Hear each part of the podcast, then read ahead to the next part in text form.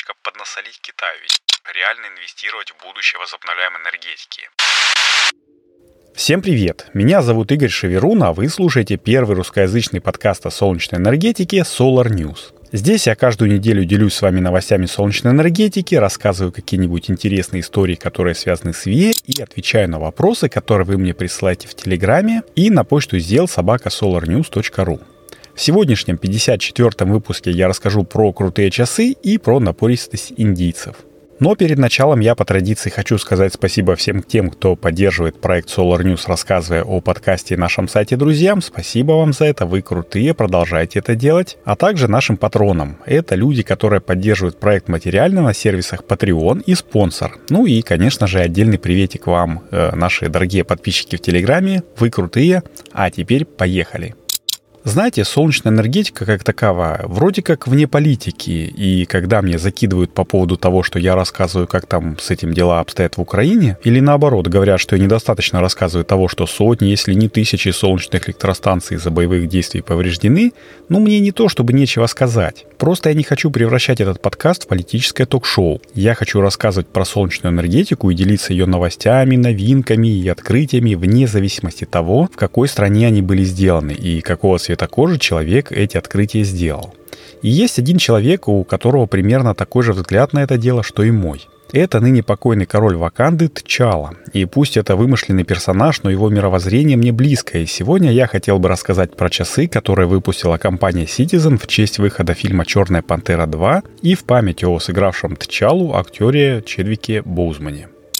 Знаю, что фильм вышел почти три месяца назад, но я его тогда не успел посмотреть в пиратской версии в кино, так что придется пиратить уже цифровой релиз. А он состоялся как раз на днях. И вот такой вот получился немножко притянутый за уши повод, но он не помешает мне рассказать о самих часах. Тем более, что Citizen японская компания, а уж кто-кто, а японцы умеют отдавать последние почести. Ну а роднят этот подкаст и часы «Черная пантера» то, что вся серия часов Marvel, а в ней не только Мстители, но и Дэдпул с Карателем, например. Так вот, эта серия оснащена механизмом Эко-Драйв, а Эко-Драйв — это запатентованный еще в середине 90-х годов прошлого столетия японцами метод передачи света на солнечный элемент через прозрачный для этого самого света циферблат, а также конвертации его в электроэнергию и запасания ее в аккумуляторе. Таким образом, как говорит производитель, вам никогда не нужно будет менять батарейку, и я, в общем-то, с ним согласен. Я уже не раз э, в этом подкасте и в нашем телеграм-канале говорил, что у моего тестя такие вот часы, и он ими очень, в общем-то, доволен уже лет 15.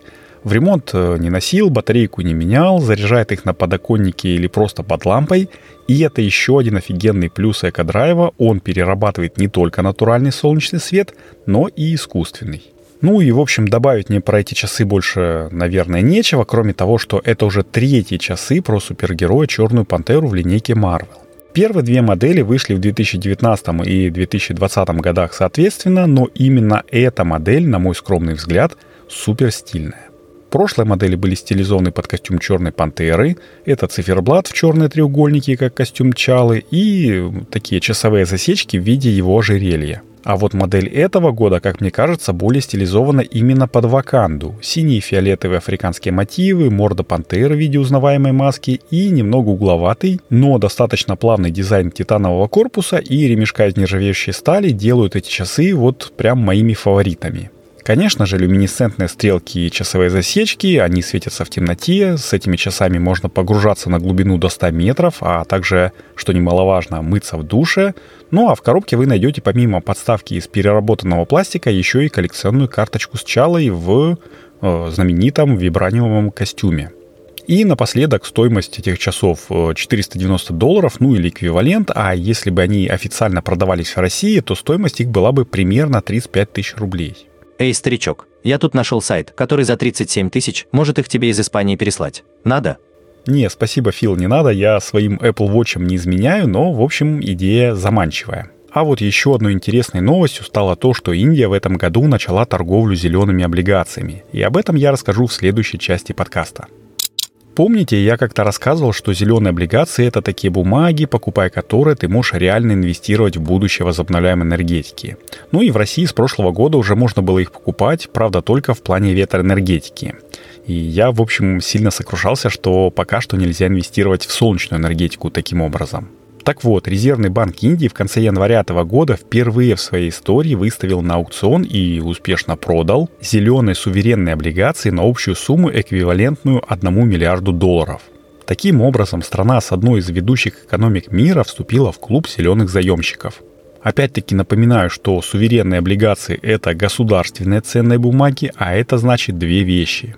Первое, гарантом по ним и, соответственно, по выплатам является государство, и при этом еще в ноябре прошлого года правительство Индии заверило всех, что покупатели облигаций не понесут рисков, связанных с этими проектами.